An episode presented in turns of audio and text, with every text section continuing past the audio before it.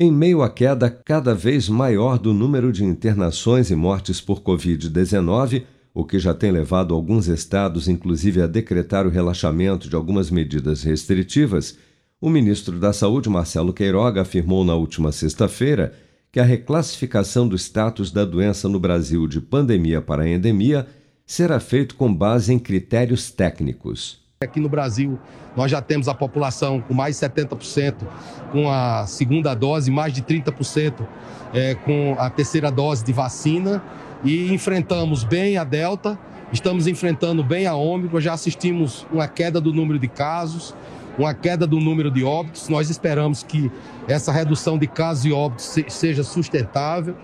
é, que a incidência da doença realmente ela diminua e aí é nesse contexto que se considera é, o rebaixamento do caráter de pandemia para endemia. Claro que isso é uma decisão técnica. Segundo os totais de diagnósticos confirmados e óbitos por Covid-19 reportados pelas secretarias estaduais ao Ministério da Saúde, o Brasil registrou neste domingo 15.961 novos casos e 216 mortes por Covid-19 no período de 24 horas, elevando para 652.143 o total de óbitos relacionados à doença desde a primeira morte confirmada em março de 2020. Até amanhã desta segunda-feira, 173.184.463 pessoas, ou 81,2% do total da população do país, já haviam recebido a primeira dose de vacina contra a Covid-19,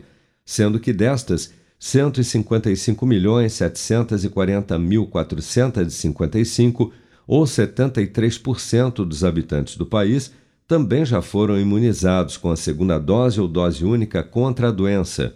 66.734.054 pessoas, ou 31,2% da população, já receberam a terceira dose ou dose de reforço.